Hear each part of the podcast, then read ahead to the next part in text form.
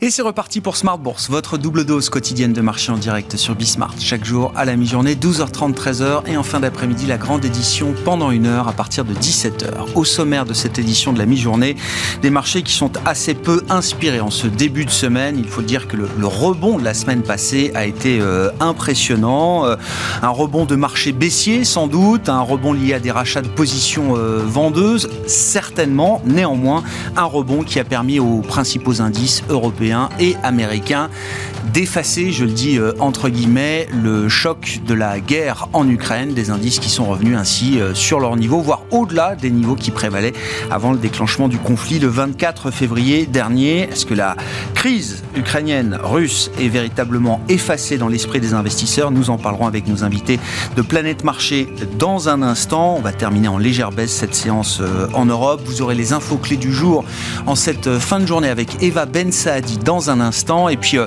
ce sera euh, un des fils rouges de la semaine, au-delà bien sûr du conflit euh, en Ukraine et de la crise géopolitique, le match des banques centrales. Après les meetings du mois de mars, on a une série impressionnante de prises de parole prévues tout au long de la semaine par les principaux banquiers centraux de la planète. Ça a déjà commencé ce matin avec Christine Lagarde pour la BCE. Jérôme Powell de la Fed doit s'exprimer ce soir. Et puis rebelote demain. Christine Lagarde est à nouveau attendue. Jérôme Powell doit s'exprimer également au moins deux fois, je crois, euh, d'ici la fin de la semaine, euh, jeudi et, vendredi. Bref, le service après-vente des euh, banquiers centraux, après que la Fed a augmenté pour la première fois son taux directeur et prévoit de le faire peut-être encore six fois tout au long de cette année 2022. Voilà pour les sujets du jour. Discussion à suivre donc avec nos invités. Puis dans le dernier quart d'heure de Smart Bourse, le quart d'heure thématique, nous sortirons un petit peu des tensions du moment pour s'intéresser au thème du sport, un thème qui prend de plus en plus de place dans les gestions thématique et c'est Nicolas Kiffer, gérant chez Montpensier Finance, qui euh, viendra nous parler du thème du sport après avoir lancé un fonds thématique sur le sport il y a quelques mois maintenant.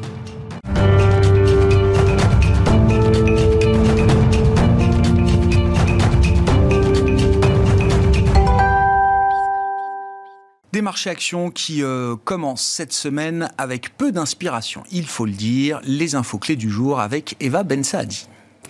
La bourse de Paris recule avant la clôture dans un marché toujours centré bien sûr sur le conflit euh, en Ukraine. Et après euh, l'échec d'une nouvelle séance de discussion ce week-end, les investisseurs sont restés prudents aujourd'hui et espèrent malgré tout une poursuite des efforts diplomatiques. Joe Biden s'est entretenu euh, aujourd'hui par téléphone avec ses homologues français, allemands, italiens et anglais. Il doit également rencontrer jeudi ses alliés de l'OTAN et du G7 à Bruxelles avant de se rendre en Pologne vendredi. Le marché est resté par ailleurs très attentif aussi ce lundi au cours du pétrole, le baril de Brent poursuivant son rebond. Là aussi, euh, les ministres des Affaires étrangères de l'Union européenne discutent de sanctions supplémentaires contre la Russie, y compris contre son secteur pétrolier. On attend également à partir de mercredi euh, quelques données euh, macroéconomiques européennes, dont les indices du climat des affaires en France et en Allemagne et l'inflation au Royaume-Uni. Les principaux indices boursiers mondiaux ont connu la semaine dernière leur meilleure performance hebdomadaire depuis 2020. La question est désormais euh, de savoir si ce rebond est durable, alors que les politiques de la BCE et de la Réserve fédérale vont diverger dans un futur proche, la guerre en Ukraine ayant des effets très différents sur les économies de l'Union européenne et des États-Unis. C'est ce qu'a annoncé euh, Christine Lagarde aujourd'hui. La Fed, on s'en rappelle, a relevé d'un quart de point son principal taux directeur mercredi dernier et esquissé une stratégie offensive de resserrement de sa politique monétaire, alors que l'heure d'un révèlement de taux n'est pas venue pour la BCE. Du côté des valeurs, Thales fait partie des fortes hausses de la journée. Le cours de Total Energy a gagné du terrain, lui aussi, dans le sillage, je le disais, de la hausse des cours du brut. Valourec en hausse également. Aujourd'hui, après l'annonce d'une nouvelle gouvernance, le groupe a annoncé la nomination de Philippe Guillemot au poste de PDG afin d'accélérer, je cite, la transformation et la trajectoire de croissance du groupe. Parmi les autres valeurs liées aux matières premières, ArcelorMittal évolue lui aussi en nette hausse aujourd'hui. Les valeurs de l'automobile repartent de l'avant, à l'image de Renault, qui a repris euh, la production de son usine dans son usine de Moscou. Avtovaz, euh, principal constructeur automobile russe contrôlé par le groupe français, a pourtant annoncé, lui, qu'il interrompait euh, partiellement sa production en raison d'une pénurie de composants électroniques. Stellantis s'est vu relever sa note par l'agence Standard Poor's qui cite des performances annuelles supérieures aux attentes en termes de marge et de génération de flux de trésorerie On a suivi aussi aujourd'hui Pernod Ricard qui annonce le lancement de son nouveau plan d'actionnariat auquel 80% des salariés seront désormais éligibles. Pernod Ricard qui a également annoncé avoir suspendu ses exportations vers la Russie. Un mot enfin sur l'agenda de demain. Les investisseurs regarderont l'évolution de la production industrielle en zone euro au mois de janvier, mais également l'indice Empire States mesurant l'activité économique du secteur manufacturier de l'État de New York. Tendance, mon ami, c'est chaque jour à 12h30 et 17h dans Smart Bourse sur Bismart avec Eva Ben Saadi qui nous accompagne cette semaine.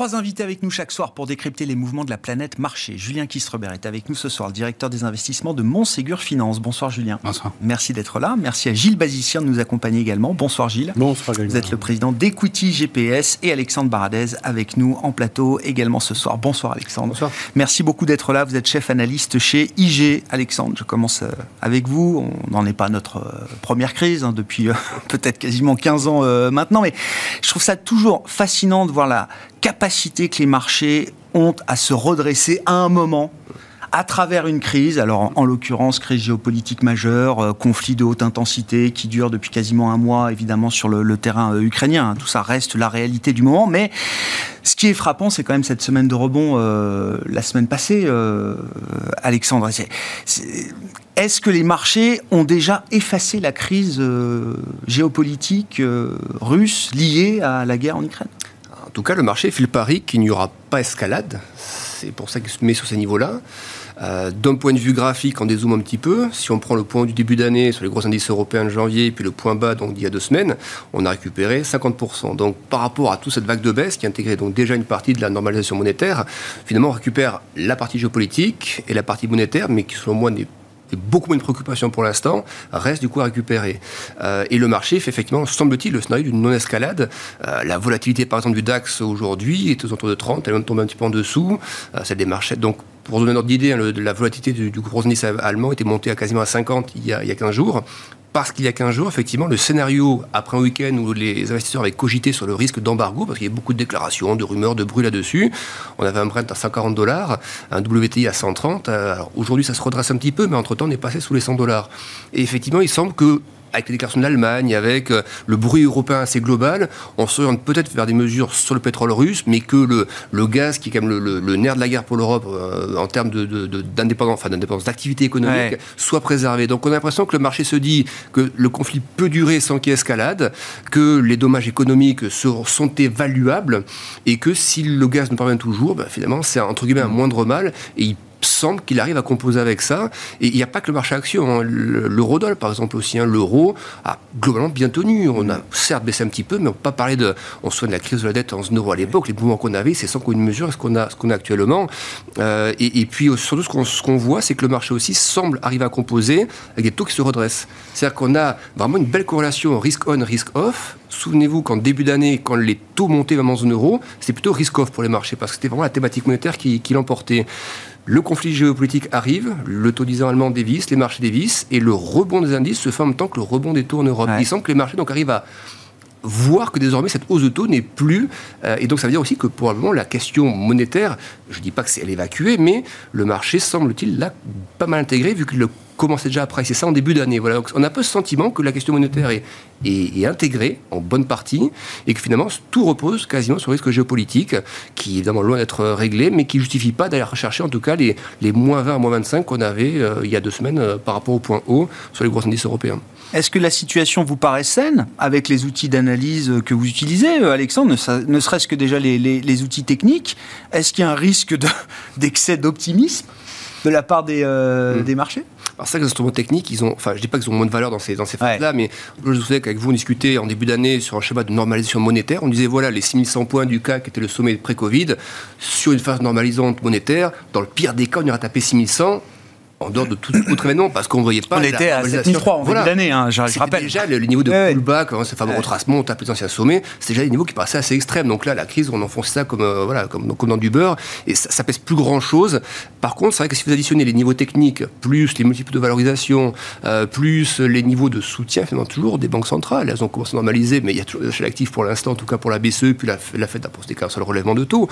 Il y a toute la question de la data dépendance des banques centrales, on voit bien que ça tourne là-dessus. On, on, a l'impression qu'on ne reverra pas les accidents monétaires, de tricher, ou même de, encore avant ça on a l'impression que les erreurs passées aussi par les banquiers centraux sont pilotables aujourd'hui et que s'il y a besoin d'emmener d'agir un peu dans l'urgence, les banquiers centraux le referont s'il y a besoin. D'accord. Donc le marché croit toujours au pouls des banques centrales. C'est ce que vous nous dites. La question budgétaire, moi je pense aussi qu'il croit bien que l'Union européenne désormais agit d'un bloc et que s'il faut passer par le fiscal et le budgétaire, on y passera sans que ça grince comme ça pouvait grincer il y a quelques années encore. Donc ce mix-là, semble-t-il, euh, ne, ne génère pas de panique sur le marché et ça me semble tenable s'il n'y a pas d'escalade en Ukraine. Bon, sur les sanctions et sur l'aspect euh, budgétaire commun en Europe, on aura peut-être des précisions en fin de semaine avec euh, une série de sommets importantes, alors qu'ils vont prendre différentes formes, différentes configurations, mais l'OTAN sera réunie, l'Union européenne également en sommet, et puis euh, un format G7 qui est prévu également, avec, je le rappelle, la venue de Joe Biden en Europe pour assister notamment au sommet de l'OTAN en, en, fin de semaine. Qu'est-ce que vous retenez de ce mois de guerre, premier mois de guerre sur les marchés déclenché le 24 février dernier, de la manière dont les marchés se sont comportés euh, au, gré des différentes phases, euh, Julien Effectivement, ce qui avait fait euh, énormément baisser le marché, comme vous le disiez précédemment, c'était la crainte d'une escalade, d'une guerre éventuellement avec l'OTAN, des sanctions économiques majeures. et là, évidemment, semble s'en éloigner en tout cas. Et c'est vrai que sur le pétrole, finalement, le, risque, même si un embargo est quand même assez limité, hein, puisqu'on pourra toujours aller se fournir ailleurs. L'embargo européen sur le pétrole, s'il était décidé dans les prochains jours, ne serait pas un game changer par rapport à la situation qu'on décrit Non, clairement, parce que certainement que les Chinois en achèteraient, les Indiens aussi ont dit qu'ils étaient prêts à en acheter. Donc voilà, donc c'est-à-dire que les Chinois et les Indiens en achèteront moins ailleurs, donc il y aura des capacités disponibles pour l'Europe par ailleurs finalement, c'est pas pas un gros sujet. Le gaz, c'est une problématique un peu différente. Euh, je dirais qu'on se tient mutuellement, hein, puisque euh, en a besoin. Ça, c'est indéniable, parce qu'on a notamment l'Allemagne hein, qui, euh, qui n'a pas prévu de diversifier ses sources d'approvisionnement, qui n'a pas de capacité de méthanisation pour récupérer du gaz naturel liquéfié. Donc tout va se passer avec l'Espagne pour, euh, pour récupérer ses capacités. On a un peu de gazoducs venant de l'Algérie qui peuvent être utilisés pour euh, remonter un peu de gaz de, ce pays. mais clairement, on est tenu, il va falloir un peu de temps pour, pour pouvoir compenser tout ça.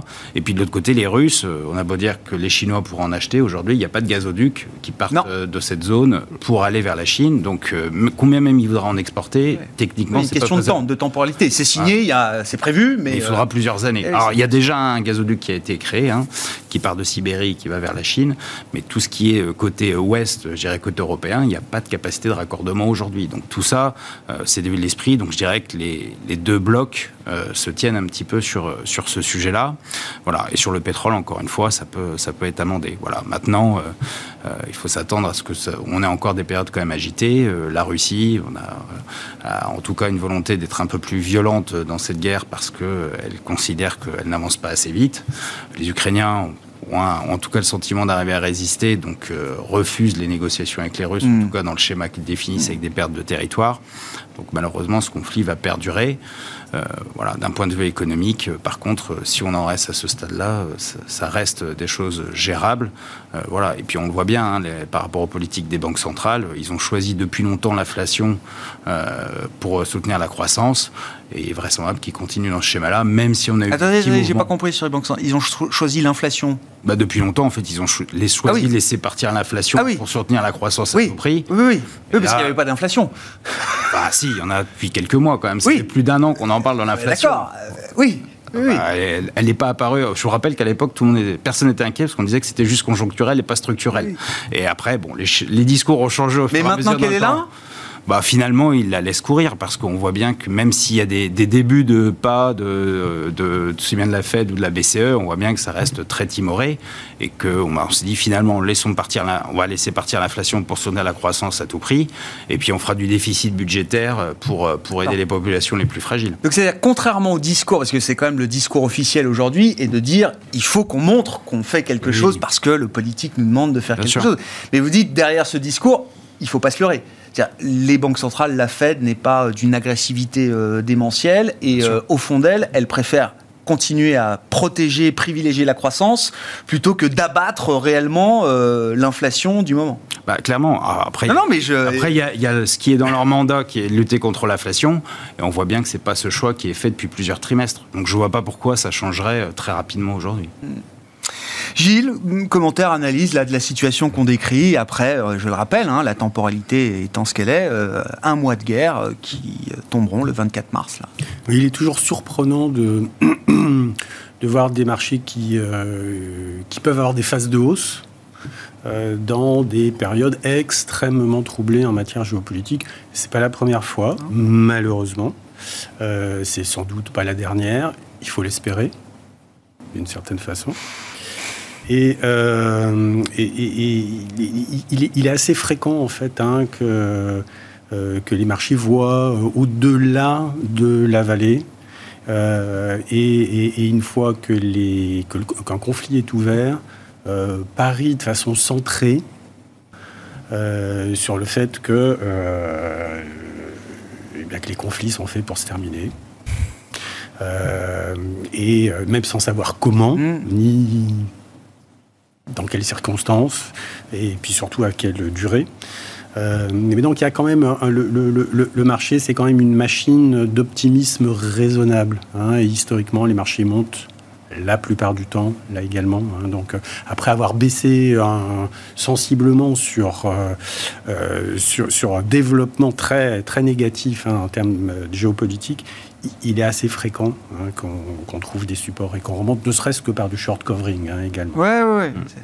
Mais vous dites, parce que ce conflit-là, euh, la question étant, est-ce qu'il est euh, semblable Alors, les patterns, les schémas se, répètent. Je vois bien la tête que vous faites, euh, Gilles. Mais ce conflit, le jour où il se terminera, enfin, je veux dire, ne permettra pas de, de, revenir à la situation qui prévalait avant tout est bouleversé sur le plan de l'énergie, de l'approvisionnement, des chaînes de valeur encore plus, euh, etc. Encore moins globalisé. Et ça, le marché a la capacité de l'escompter, de le prendre en compte là en quelques semaines? Oui, oui, ça je, pense. On voit, on voit de toute façon il y a une accélération euh, de des anticipations inflationnistes pour des tas de bonnes et de mauvaises raisons, euh, euh, qui, correspondent avec moins de globalisation et plus de réinternalisation et de fragmentation de chaînes de valeur.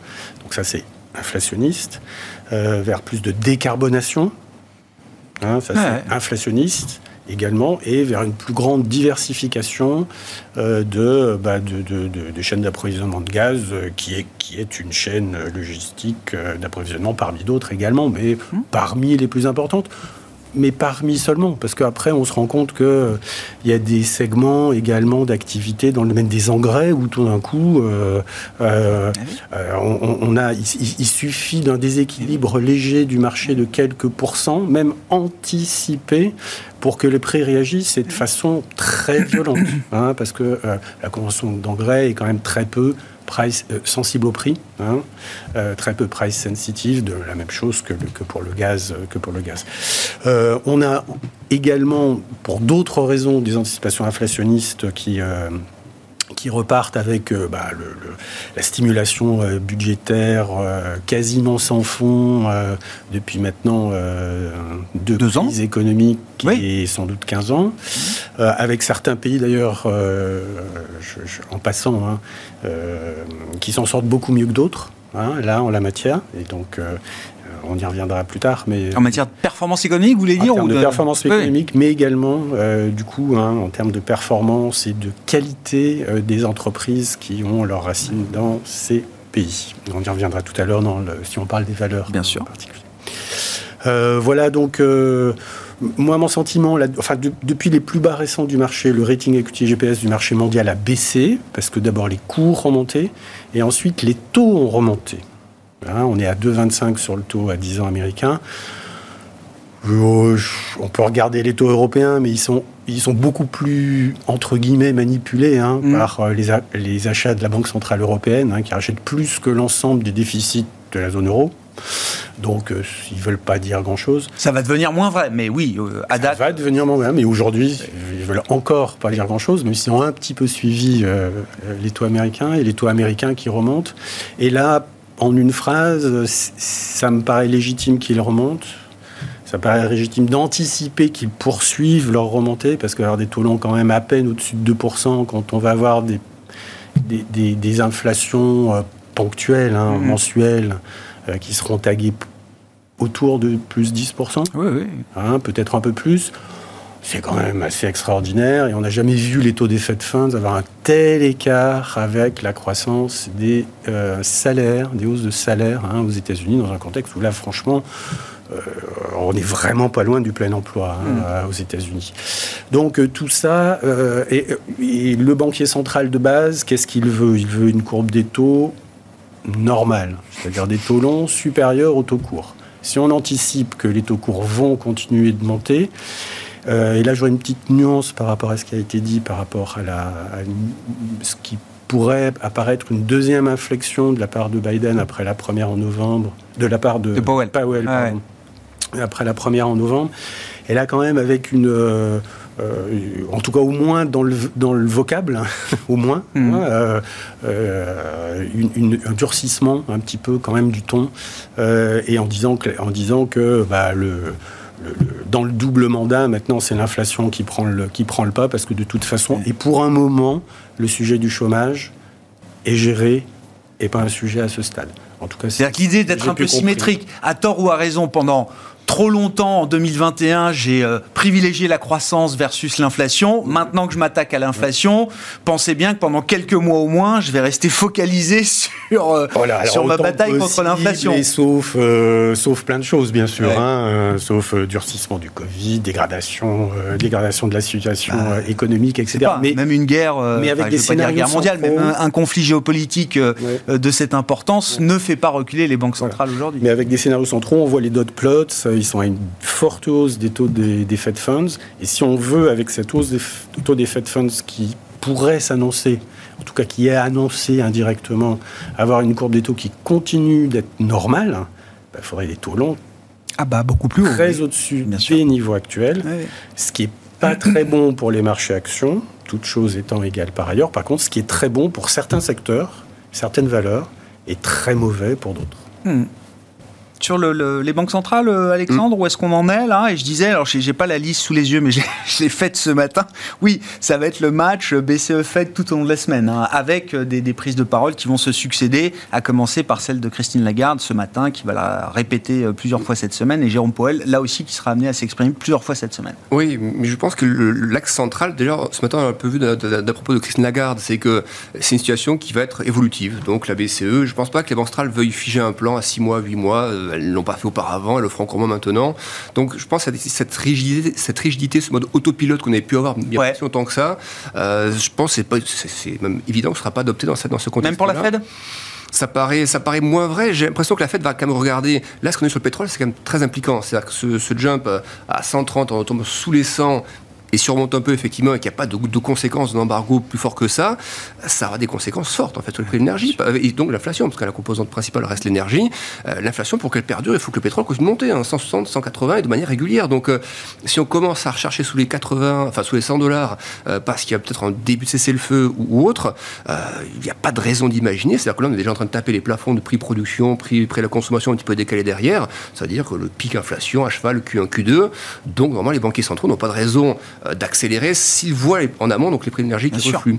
Moi, il me semble que ce, qu'il faut regarder en ce moment, c'est pas justement ces deux grosses banques centrales-là et celles qui ont joué un rôle et ah. semblent dans l'appétit pour l'Europe, c'est la Chine. Bien sûr. Euh, la Chine, alors, il y a déjà eu des actions de la Banque centrale qui ont précédé les déclarations de, des officiels euh, politiques. Il y avait déjà eu des baisses de taux, hein, de ratios prudentiels ou autres, des injections de liquidités. Et puis, on a vu vraiment une inflexion dans le langage politique et qui arrive au bon moment. Hmm. Euh, et qui peut aussi laisser supposer, alors certains ont une interprétation un peu différente, mais ça peut laisser supposer que si la Chine dit vice-premier ministre, et puis cette semaine, là, enfin, aujourd'hui, le Premier ministre dit, en gros, envoie des messages au marché directement. Là, c'est même pas un essai de. C'est, voilà, il faut, en gros, euh, les actions, c'est le, bon plan, allez-y maintenant. Ils appellent les investisseurs de long terme à, accroître leur position. Donc, ça s'adresse au fonds d'État chinois, ça s'adresse aux fonds étrangers, ça s'adresse à tout le monde. Il y a des messages qui passent dans les médias d'État euh, financiers hein, euh, pour dire, voilà, que c'est le moment d'y aller je me souviens de ça ben, pendant la crise Covid, c'était au mois de juin, c'est trop juillet, et ça, le marché avait pris derrière. Et là, pareil. Donc, et sachant ce qui est important, c'est de voir aussi que les obligations en rendement sur donc la Chine, qui inclut tous les promoteurs immobiliers, ont été un peu sensibles à ça. Donc il y a une bonne, la bonne corrélation entre les indices qui ont, vraiment rebondi et des short squeeze aussi énormes probablement dessus, plus les obligations à yield, euh, et ce message politique qui est quand même très différent. Alors pourquoi je dis que certains n'ont pas cette, approche-là? Certains disent c'est parce que peut-être la Chine va justement s'aligner plus du côté de la Russie, qu'elle a besoin de compenser. Moi j'en suis moins sûr. Enfin, quand on voit les efforts qu'a fait la Chine pour que ces JO se passent bien, ça a eu un poids sur la croissance qui était choisi. Mm. Dire voilà, on va faire du zéro Covid et on sait que ça aura un prix sur la croissance la courbe de contamination remonte parce que les gens ont recommencé à bouger. Donc oui, on reconfine en conséquence de ça, mais c'est un confinement je veux dire, pratique. C'est pas un confinement, on se dit on va revenir dans cette politique très rigide de l'avant-Jeux Olympiques. Je pense que ça va être attention, ça dégénère pas complètement, mais je vois plutôt ça comme desserrer la, la, la vis donc les contagions se font. C'est quoi C'est une transition vers une, politique plus souple, voilà. une politique sanitaire plus souple. Et donc meilleure circulation des gens et des marchandises, donc des temps de la logistique mondiale, donc moins d'effets inflationnistes. Euh, moi je pense qu'on a fait le point bas sur les marchés asiatiques. En tout cas, il y a quelques signaux qui semblent le montrer. Et ça, l'Europe il était sensible. Donc ça, c'est quand même plutôt le soutien euh, à surveiller en ce moment. C'est important pour l'investisseur là de, de, de, voir la Chine peut-être se mettre en action. Alors euh, non pas tant sur le plan des actions chinoises, on peut avoir des actions chinoises, mais même pour nous en Europe, le DAX en Allemagne ou d'autres secteurs, euh, comment dire, c'est important pour une partie de l'économie mondiale de d'avoir l'idée ou la confirmation même que la Chine va soutenir son économie, ses marchés oui, bah, c'est indéniable. Hein. Vu le poids de la Chine dans l'économie mondiale, c'est évidemment euh, un point extrêmement important. C'est ce qui avait fait certainement aussi que le, marché chinois avait sous-performé par rapport aux marchés occidentaux, puisque au, euh, contraire de la BCE ou de la Fed, ils avaient plutôt une politique restrictive, hein, puisqu'ils voulaient punir les promoteurs immobiliers et puis faire dégonfler cette bulle, cette bulle immobilière. Bon, finalement, euh, ils vont peut-être la conserver en partie, mais comme d'autres marchés, hein, finalement, on a besoin, on a besoin de ces bulles aujourd'hui pour, euh, pour soutenir la croissance, malheureusement. Euh, voilà, donc c'est évidemment une, très bonne nouvelle. Il faudra, à contrario, faire plus attention effectivement aux États-Unis, avec des taux à 30 ans qui, qui, ont passé les 4%. Donc on sait que ça a un impact direct sur, sur le marché de l'immobilier américain. Et aujourd'hui, on a, on a un marché de la dette euh, immobilière américaine qui est bien, bien testo euh, qui a beaucoup de testostérone, on peut dire aujourd'hui, même plus qu'en 2007-2008. Donc voilà, donc tout ça va devoir être euh, manœuvré avec, euh, avec beaucoup de. C'est quoi le risque immobilier change de camp là? Enfin. Bah, en non pas qu'il ait été réglé en Chine, mais le crack a eu lieu d'une certaine manière. Non, mais l'endettement américain, enfin en tout cas, avec des taux réels très négatifs, c'est pas c'est pas forcément un gros problème. Mais il y a quand même un sujet de dette qui est, qui est massif. C'est pour ça que je ne crois pas des remontées de taux euh, si agressifs que ça aux États-Unis, euh, parce qu'on a un environnement où de toute façon cette hyperinflation va peser sur la croissance. Hmm. Et donc, comme aujourd'hui, malgré tous les discours, je pense que les banquiers centraux ont fait leur choix. Euh, c'est l'inflation.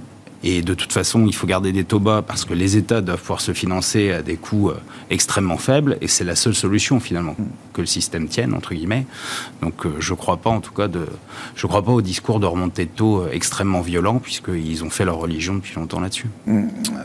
sur la Chine, je ne sais pas s'il y avait un commentaire particulier. oui, on a un très bon rating equity GPS sur les valeurs euh, chinoises. Lesquelles? Enfin, euh, Quand vous dites les valeurs chinoises, ah. on parle de la tech, les valeurs emblématiques, ou on parle du marché chinois dans son ensemble? Le marché chinois, euh, vraiment dans son ensemble, oui. Et, avec un biais, alors la tech, on aime pas beaucoup, même si maintenant, il y a certaines, après la correction, il y a certaines valeurs qui redeviennent intéressantes. Mmh. Mais c'est pas sur la tech qu'on irait encore. Euh, et, donc là, c'est des valeurs traditionnelles tournées vers la consommation euh, domestique euh, qui, nous paraissent, très intéressantes maintenant. Par contre, on n'a pas encore dans notre indicateur un indicateur de sentiment de marché qui, se serait, devenu positif. Sur les, marchés, sur les marchés émergents, il n'y aurait que l'Amérique latine qui aurait une conjonction de rating equity GPS à la fois intéressant et un, sentiment de marché favorable que je relierais à la situation des matières premières au sens large, qu'elles soient énergétiques ou agricoles, et à l'effet de capillarité sur hmm. les économies euh, latino-américaines. C'est Petrobras, quoi. Enfin, c'est le. derrière ce que vous dites, c'est l'idée. Euh, et en Brésil, Petrobras, l'agriculture aussi, hein. vous dites, Julien. Avec une incidence sur l'Europe, euh, c'est c'est les banques ibériques euh, qui sont très exposées en Amérique latine. Et comme on aime les banques en règle générale, donc euh, ça nous paraît, euh, et elles sont relativement peu exposées à l'Europe centrale et orientale, c'est un point pas inintéressant à notre avis indirect. Hmm. Bon, bah justement, qu'est-ce qu'on aime dans le marché ou qu'est-ce qu'on aime moins Allons-y, Alexandre. Qu'est-ce qui vous paraît fort ou est-ce qu'on a encore des tendances un peu affirmées qui permettent d'être constructifs Sur quel segment, quel type de marché On peut dire ça en trois grosses catégories. C'est vrai que la partie qui a le mieux tenu forcément cette phase-là, c'est tout ce qui est énergie, ressources de base. Et quand vous regardez le stock 600 Europe, ce qui est largement positif encore aujourd'hui, qui n'a pas bougé, qui a même gravé pendant la crise, forcément, même depuis le début de l'année, hein, déjà pendant la question monétaire, ça, continue à se maintenir. Après, il y a une espèce de cœur de zone, utilities, donc les valeurs refuges, et puis télécom, qui a un petit peu baissé, puis qui se maintient bien. Et puis après, il y a la cyclique, tout ce qui est euh, banque, euh, tourisme loisir, euh, consommation, bien de consommation personnelle, dans lequel on a le luxe, par exemple. Et c'est ça, en fait, qui a énormément baissé, mais qui s'est aussi beaucoup repris, là, depuis quelques jours. Donc finalement, on revient à une zone où par rapport à ce qu'on dit sur la Chine et les émergents aussi, moi, il me semble que le luxe, par exemple, je dis pas que les valorisations sont attractives, mais si vous regardez la Chine comme voulant faire de la relance, les émergents qui n'ont pas trop mal tenu, euh, l'Europe, toujours du soutien un peu, partout, et puis ça tient quand même pas trop mal, il me semble que les valeurs, par exemple, du bien de consommation en Europe, ce genre d'indice peuvent être effectivement reconsidérées si on n'est pas, encore une fois, sensible au fait que, effectivement, si demain la Russie dit quelque chose qui ne plaît pas, on reparlera peut-être 5-10% sur du LVMH, mais sans forcément de conséquences euh, long terme. Voilà. Il me semble plus qu'il faut maintenant voir la zone que nous avons traversée, c'est ce point haut janvier, point bas, j'espère, et il me semble probable, euh, il y a deux semaines, une zone un peu de range. Alors, je dis pas qu'on va balayer le range, mais euh, on remonte à la moitié du range, on peut retaper un peu, puis voilà, équilibrer après au centre, et puis repartir tranquillement quand ça détendra sur le, moyen terme. Donc, les valeurs comme ça me paraissent intéressantes. Tourisme loisir, typiquement aussi. Hein. Mm. Si effectivement on arrive à une situation qui s'apaise, que s'apaise, qui ne se tend pas plus, en plus, la Chine, on le voit, même avec Hong Kong, elle commence à alléger les mesures euh, Covid ou autres. Pour le tourisme, c'est quand même pas mauvais. Donc, toutes ces valeurs qui ont beaucoup baissé, tourisme loisir, certes, elles ont déjà pas mal rebondi, mais les multiples sont pas encore énormes. Euh, et l'auto aussi, par rapport à tout ce qui est innovation, par rapport à ce qui est besoin nouveau. Donc, tous ces secteurs qui ont beaucoup souffert, en fait, moi, je trouve que c'est déjà le moment d'essayer de, revenir un peu dessus et peut-être commencer à alléger effectivement la poche un peu, tout ce qui est commodities ou autre. Je dis pas que ça va retomber d'un coup, mais enfin, tout est monté. Hein. les métaux, les commodities agricoles, l'énergie. Je pense qu'on est quand même plutôt sur une zone, certains diront Il y a des risques d'un pétrole. Moi, je ne vois pas la 200 dollars à moins d'une catastrophe. Donc, euh, je verrais plutôt une, zone haute. On ne sent pas toutes les matières premières parce que ça va rester des prix relativement élevés quelque temps. Mais je pense que le potentiel d'appréciation de cette, ce segment-là me paraît désormais un peu. Et déjà un peu épuisé, oui, ouais, bien sûr. Euh, Julien, euh, là, aussi, hein, sur la stratégie d'investissement, et euh, sortons peut-être même de la logique indicielle. Est-ce que pour des stock pickers, est-ce que ce qui s'est passé depuis le début d'année, accentué par la, crise, la crise ukrainienne, est-ce que ça offre déjà des, des opportunités, je ne vais pas dire évidentes, mais des opportunités à saisir peut-être pour des investisseurs qui ont du capital patient, des horizons de temps, euh, bah, ce qui est normalement euh, l'idée de la bourse, hein, Bien pour sûr. dire les choses. Ah, alors, je vais faire un, point allocation d'abord. Sûr. Parce que je pense qu'aujourd'hui, euh, on est évidemment très drivé par les, par les sujets macroéconomiques. Donc, effectivement, l'Amérique latine, ça, ça, me semble être une très bonne idée dans cet environnement, ça c'est clair. tout ce qui est value US aussi a du sens dans ce mouvement de réindustrialisation, etc. On pense que les, les États-Unis, en tout cas, vont, vont continuer à, tirer leur épingle du jeu. Et puis, ça permet d'avoir un peu une expo dollar dans un environnement qui peut changer du jour au lendemain, hein, quand même, aujourd'hui, parce que ça, ça peut aller très très vite. Euh, voilà. Évidemment, l'Europe est peu chère, euh, voilà, mais c'est la zone la plus exposée. Donc, euh, ça, c'est la même chose. Donc, pas besoin d'en mettre un, un, énorme poids, vous dites, dans une allocation, en tout cas plus que nécessaire par rapport. Non, en tout cas, on ne serait pas surpondéré, ça c'est clair. Euh, donc tout ça, c'est un peu des, jeux tactiques. Le secteur bancaire, évidemment, dans ce hausse d'auto, c'est un secteur qu'on trouvait très intéressant depuis, depuis longtemps peut-être faire attention quand même au risque de provision additionnelle, puisqu'on va sûrement avoir des pertes euh, à venir. Donc peut-être que les assureurs, dans ce cadre-là, pour euh, jouer la, hausse des taux, sont peut-être un peu moins risqués. Euh, et on pourra parler de Berkshire Hathaway, qui a fait une opération. Warren vient de racheter un réassureur. pas très longtemps. donc voilà. Et après, sur, sur, les, sur les entreprises européennes, oui, plutôt, plutôt quand même un biais, un biais value avec ces idées de la réindustrialisation et toujours un petit peu de méfiance pas sur toutes les valeurs technologiques, mais toujours la même chose, hein, celles qui ont des valorisations élevées, des cash flows très négatifs. Euh, bah, faire attention parce que dans ce genre d'environnement, c'est évidemment des, des, des, niveaux de valorisation qui sont plus sujets euh, à des fortes baisses.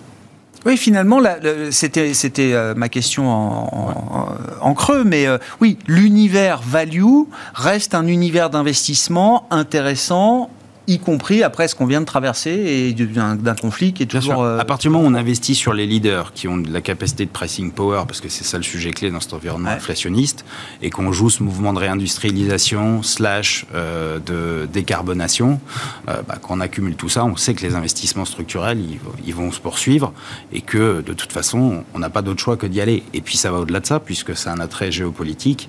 Euh, c'est euh, comment être moins sensible à la Russie, bien sûr, mais comment être moins sensible à la Chine aussi. Parce qu'on voit bien ce qui joue, hein, c'est ce monde multipolaire. Euh, d'ailleurs, le, communiqué qui était sorti de la Russie par erreur de l'agence de presse russe indiquait bien que c'était la fin du monopole américain et qu'on rentrait dans un monde multipolaire.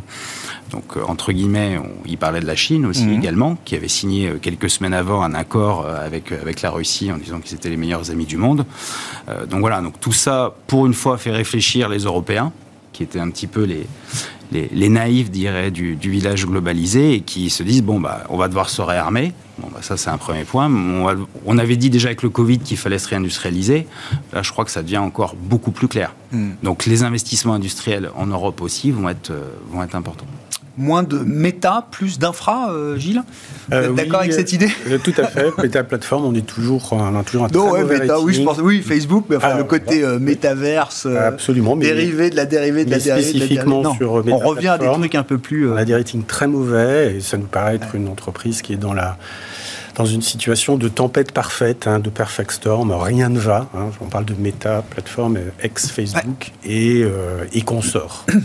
Euh, sinon, oui, en termes de, On a toujours des ratings très élevés sur l'énergie, les métaux, les aciéristes, euh, les, les producteurs d'engrais, mais non, non gaziers, c'est-à-dire les mineurs. Mm. Hein, ce qui est donc comme K plus S en Allemagne, ou euh, CF Holding euh, aux États-Unis, ou Mosaic euh, aux États-Unis, pour lesquels les prix, de, les prix de vente explosent littéralement.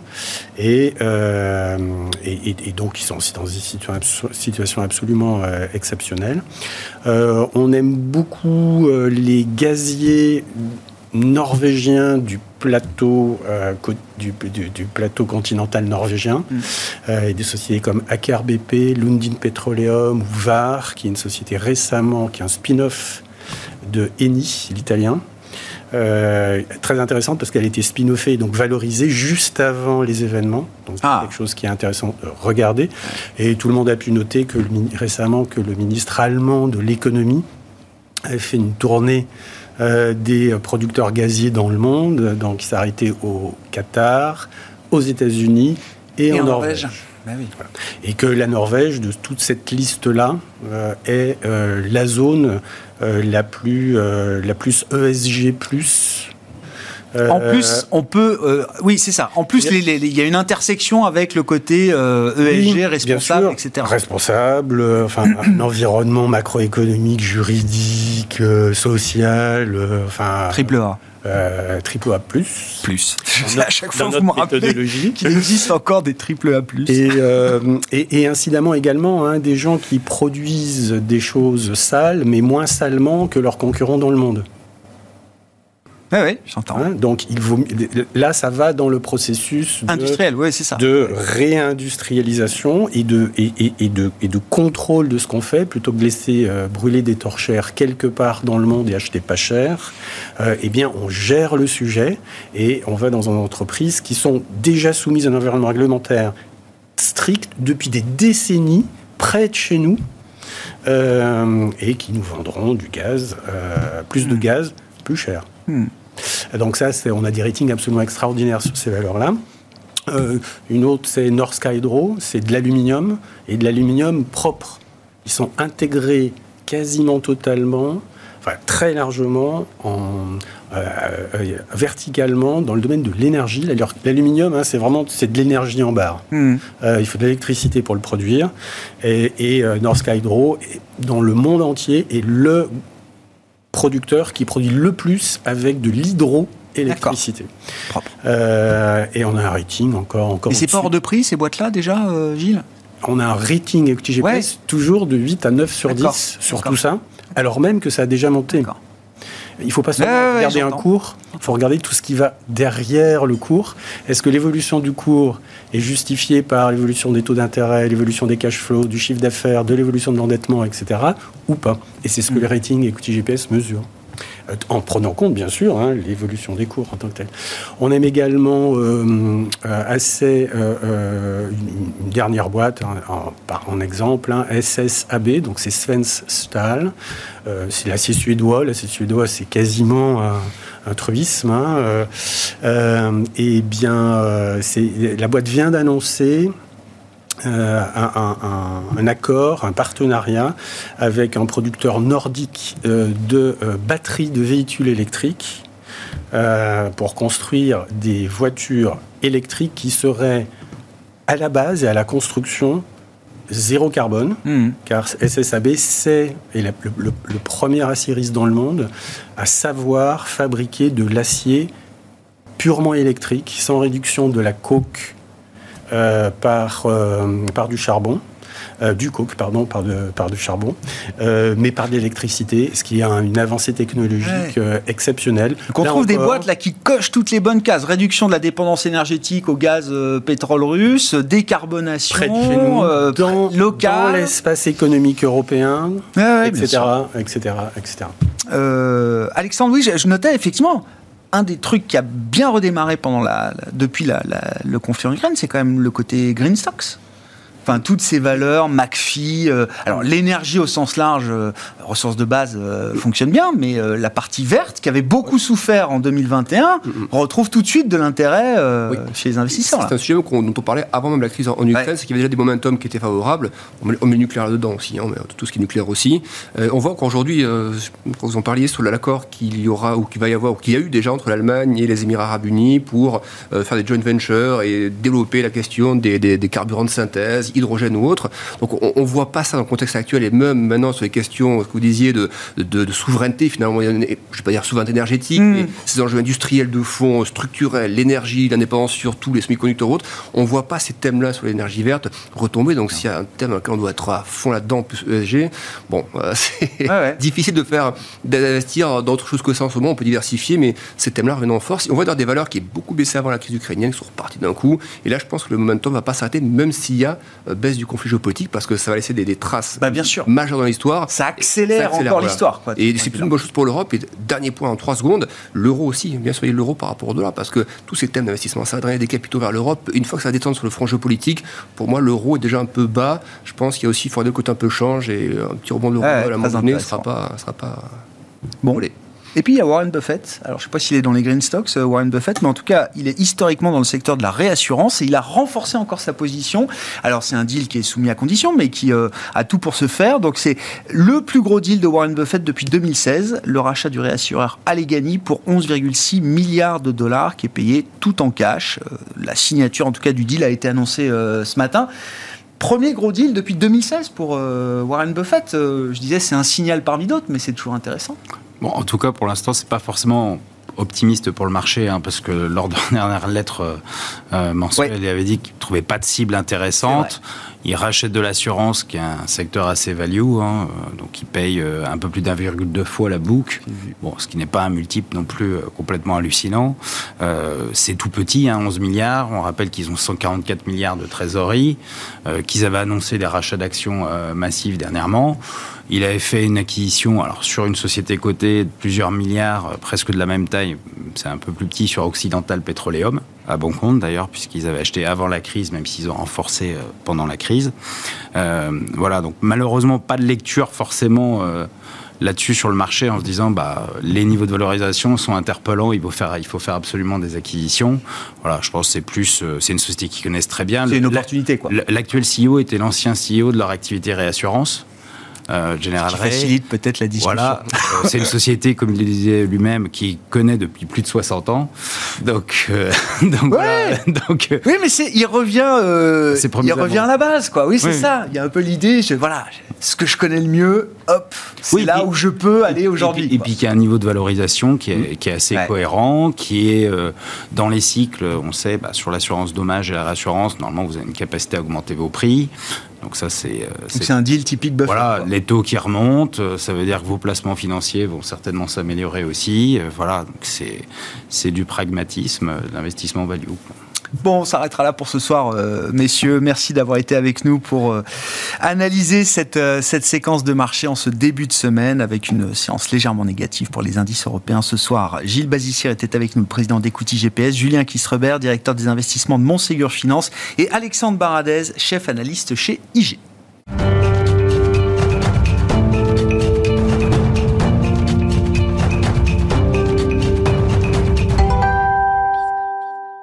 Le dernier quart d'heure de Smart Bourse. Chaque soir, c'est le quart d'heure thématique. Le thème ce soir, c'est celui du sport, qui devient un thème important dans l'univers de la gestion euh, thématique depuis quelques années et depuis deux ans, notamment chez Montpensier Finance, avec euh, Nicolas Kiffer, gérant chez Montpensier Finance, avec nous en plateau ce soir. Bonsoir Nicolas. Bonsoir Grégoire. Et qui gère donc ce fonds sport euh, qui a été lancé, vous me le rappeliez, en février 2020 chez, chez Montpensier. Qu'est-ce qu'on peut dire déjà, peut-être, alors du thème du sport bien sûr, mais dans le calendrier 2022, je sais qu'il y a des années qui sont parfois plus faste que d'autres en termes d'événements sportifs et 2022 est plutôt une bonne année, euh, Nicolas. Alors exactement, du, fait d'une part euh, d'être sur une, une, année paire et d'autre part du fait des, des, multiples décalages de grands événements sportifs. On a eu euh, les, les JO de Tokyo l'été dernier, les JO de Pékin cette année en hiver.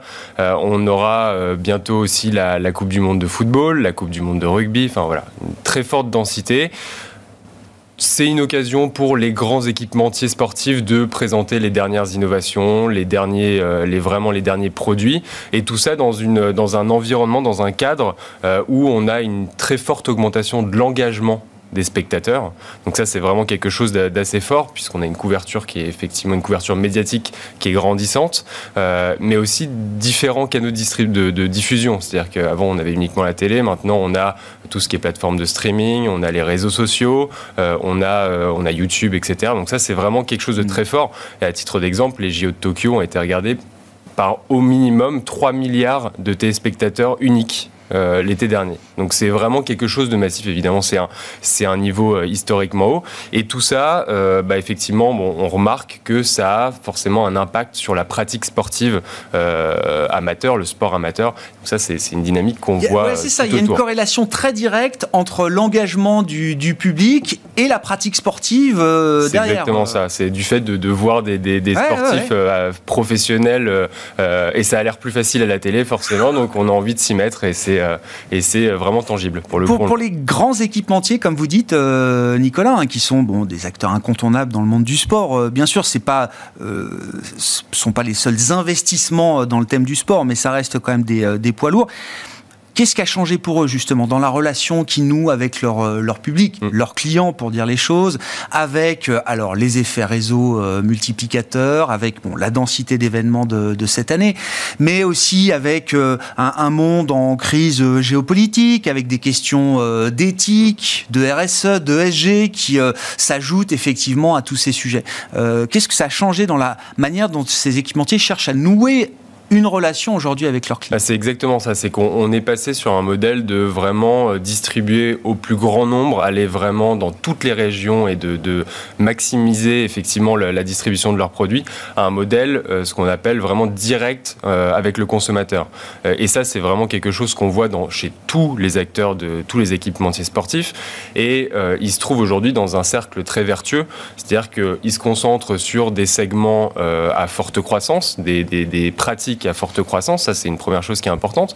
Ils ont euh, effectivement un focus sur la premiumisation, donc hmm. ils vont aller chercher justement euh, des produits plus haut de gamme et plus innovants, euh, aller chercher des, des, des, des, partenariats avec des grandes marques de luxe, avec des grands designers, faire ça avec des collections capsules, donc en, à petit, avec des éditions limitées, ça c'est quelque chose. Ensuite, sur l'approvisionnement, ça a été un gros gros sujet en 2020-2021, ça l'est toujours en 2022. Donc avoir une, une chaîne d'approvisionnement plus agile et euh, au niveau de la distribution, au niveau du contact avec le, le euh, avec le, le, consommateur, c'est vraiment d'aller justement euh, bah, passer moins par des distributeurs externes et plus dans le réseau directement. Donc contrôler ses boutiques en propre, contrôler son site internet et donc de, de à partir de là, ah contrôler l'ensemble de l'expérience client. Et ça, c'est vraiment important. Ça, ça, fait penser à une stratégie qui a été celle d'Apple par exemple, ces, ces dernières années, Nicolas. Mais un mot de cette premiumisation, et enfin, je veux dire, on le constate tous. Euh, quand j'étais jeune, une basket, c'était une commodité pour mm. aller faire du sport euh, en cours de PS.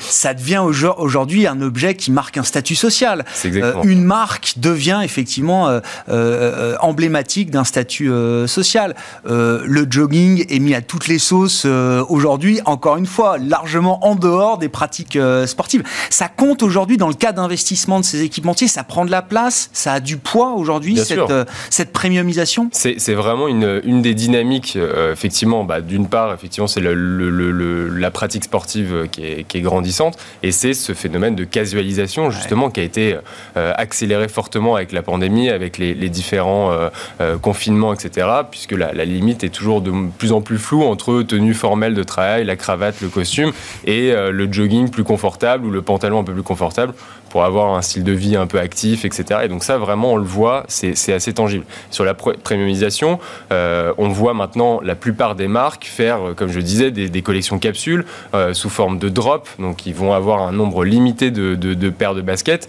ce qui fait monter les prix en marché secondaire, etc. Et c'est vraiment quelque chose qu'on voit de plus en plus. Et les marques jouent là-dessus, clairement.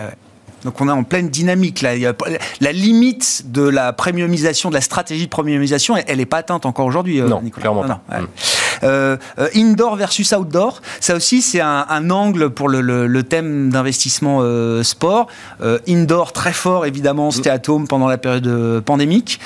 Où est-ce qu'on en est? Si tant est qu'on considère qu'on sort de la période euh, pandémique, ce qui n'est pas vrai partout, euh, bien sûr, Nicolas. Mais est-ce qu'il y a un rebasculement, euh, un, coup de, un coup de barre dans l'autre sens Alors c'est ça, c'est effectivement, on a joué pour les, thèmes 2020, 2021, c'était vraiment le sport atome, les, toutes les valeurs stay atome. donc on jouait ça avec les équipementiers sport, enfin les équipementiers tapis de course, vélo d'intérieur, etc.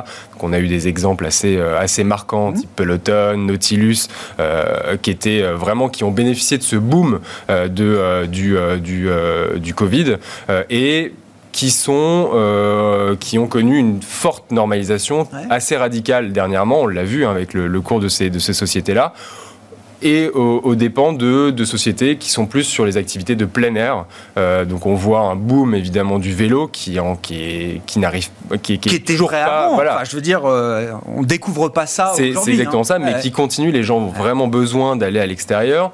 Les, les, distributeurs de c'est du sport ou c'est de la c'est de la mobilité le vélo euh, pour Alors, les choses. Euh, c'est c'est un c'est une façon d'avoir un style de vie actif et sain. Donc voilà, d'éviter d'aller prendre les transports en commun, de prendre sa voiture et de même avec un vélo électrique. C'est du sport. Tout à fait, c'est ça, c'est exactement ça. La mobilité active, c'est euh, c'est avoir un, style de vie actif et donc c'est important. Donc ça, c'est une première chose. Et ensuite, on voit, euh, on voit clairement euh, tous les acteurs dans le plein air, dans les sports collectifs, en parlant aux distributeurs d'articles de, de, sport. Ils nous disent qu'il y a un boom, une, vraiment une accélération dans les sports collectifs qui étaient bah, relativement délaissés avec, avec la pandémie, parce que les gens évitaient de voilà d'aller au contact, etc. Et les gens maintenant recherchent l'inverse, c'est-à-dire repartir dans une vie normale. Voilà, on enlève les masques et on a envie de, de repartir, euh, faire un match de foot, un match de rugby, euh, euh, aller dans une, dans une salle avec 20 vélos alignés. Voilà, c'est vraiment un boom assez énorme. Et du coup, le sport à la maison, c'est peut-être une simple parenthèse ou pas, euh, Nicolas? Alors, ça a fortement bénéficié de, de, la pandémie. Euh, je pense qu'on a atteint euh, un très bon palier, une bonne dynamique, mais là, on est sur une normalisation, mais on va encore connaître une, une croissance beaucoup plus forte qu'elle ne l'était avant la pandémie. Et je pense que ça va être de nouveaux niveaux de croissance assez forts quand même sur ce genre de pratique. Voilà, on, est, on, part d'un niveau de croissance 2020-2021 qui était absolument stellaire et qui n'était mmh. pas du tout mmh. soutenable. Pour les acteurs, pour la, les consommateurs, c'était pas soutenable. Donc, mmh. on, atterrit doucement, mais on est encore en forte croissance. Sur la question, alors les, questions très logistiques qui touchent tous les secteurs, euh, équipementiers, euh, sportifs euh, comme, comme les autres, quels sont les, les, messages là qui sont apportés par les grands du secteur, Nike, Adidas, Puma, enfin voilà pour en citer quelques-uns, entre la situation sanitaire en Chine qui est toujours un peu fragile, la crise géopolitique. Euh, comment est-ce qu'ils gèrent justement leur chaîne de valeur, leur chaîne d'approvisionnement bah Alors comme je disais, donc ils essayent vraiment d'adapter, euh, d'avoir une, chaîne d'approvisionnement plus agile, donc euh, en passant par des fournisseurs, un, plus grand nombre de fournisseurs. On voit que 2022, c'est encore un sujet, l'approvisionnement. Euh, c'est un peu moins un sujet qu'en 2021, mais le, du fait du pricing power, euh, ils arrivent quand même à compenser l'inflation des coûts. Il faut savoir que si on revient en 2021, le consommateur a, en payé, a payé en moyenne 10% de plus que les niveaux euh, pré-pandémie, les mêmes articles ah de sport, simplement parce qu'il y a eu beaucoup moins de ventes promotionnelles, promotionnelles du fait qu'il n'y ait pas de stock, et donc du coup, ça, ça s'est à réguler. Quand on parle aux principaux géants euh, des articles de sport, ils nous parlent de euh, hausse de prix attendue à 10-15% sur 2022, donc qui devrait compenser euh, tous ces problèmes d'approvisionnement. Et vu le niveau de demande, vraiment une demande qui est extrêmement forte pour tous ces articles, ça devrait avoir aucun impact sur les volumes. En tout cas, c'est attendu comme ça. Hmm. Un petit mot pour finir, bah, des, deux ans du fond, et puis surtout au bout de deux ans, euh, euh, quel est le, retour client que vous faites, entre guillemets? Euh, Ce fonds sport chez Montpensier Finance, comment il se positionne? Chez vos clients ou dans les allocations euh, des clients de vos clients, euh, partenaires, euh, conseillers, CGP et autres ce, qui est, intéressant, c'est que en deux ans, ça nous laisse quand même un petit peu de recul, mais c'est relativement jeune. Quand on parlait de, fonds thématiques il y a deux ans, les gens parlent, c'était vraiment sur des poches satellites d'allocation. Aujourd'hui, avec des fonds sport, des fonds climat, des fonds Silver Age, etc., on arrive réellement à constituer un portefeuille équilibré, même si on se concentre uniquement sur le fonds sport, du fait des différents relais de croissance dans toute cette thématique, que ce soit les équipementiers sportifs, le sport de plein air, euh, l'économie du sport également, le sport professionnel, on arrive à avoir un, portefeuille extrêmement équilibré, ce qui peut permettre d'être en fait un core investment dans un ouais, je comprends. On peut respecter des règles de base d'investissement cœur en termes de diversification euh, géographique, sectorielle, etc., avec des fonds thématiques. Exactement. Vu la largeur de l'univers investissable, c'est tout à fait possible. Merci beaucoup Nicolas. Merci d'être venu nous parler du sport. Donc deux ans après le lancement du fonds sport chez euh, Montpensier Finance, fonds que vous gérez avec le fonds climat euh, également. Nicolas Kiffer qui est avec nous en plateau pour ce quart d'heure thématique gérant chez Montpensier Finance. Voilà pour cette émission ce soir. Nous nous retrouvons demain en direct à 12h30 sur Bismart.